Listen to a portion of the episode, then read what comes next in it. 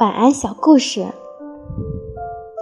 小兔子今天很生气，因为昨晚的天气预报明明说了今天不会下雨，可是现在的雨却下个不停。而小兔子也没带伞，只能淋着大雨走回家了。一回到家，小兔子就拿出纸和笔，列出了自己的九十九个愿望。他觉得这个世界真是糟糕透了。他想等自己完成了九十九个愿望，然后就离开这个世界。不知不觉的，小兔子就已经完成了九十八个愿望。而他的最后一个愿望呢，就是找一只帅气的狐狸把自己吃掉。小兔子就在森林里找啊找，终于找到了一只狐狸。他发誓，这是他见过的最帅气、最可爱的狐狸。狐狸先生，你愿意吃掉我吗？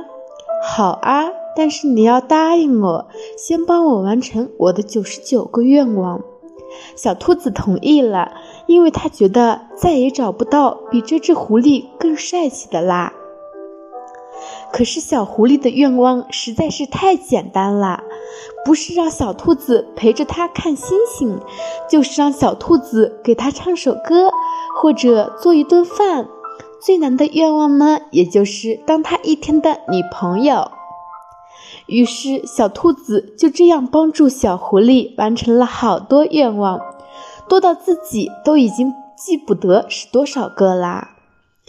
终于有一天，小狐狸对小兔子说：“今天你要帮我实现第九十八个愿望哦。”小兔子有点不高兴，他没想到小狐狸的愿望这么快就要全部都实现啦，而他现在已经不想被吃掉啦。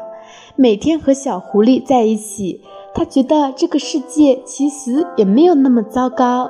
他甚至有一点喜欢小狐狸啦，虽然有一些不舍，马上就要被小狐狸吃掉啦，但是小兔子还是说好呀。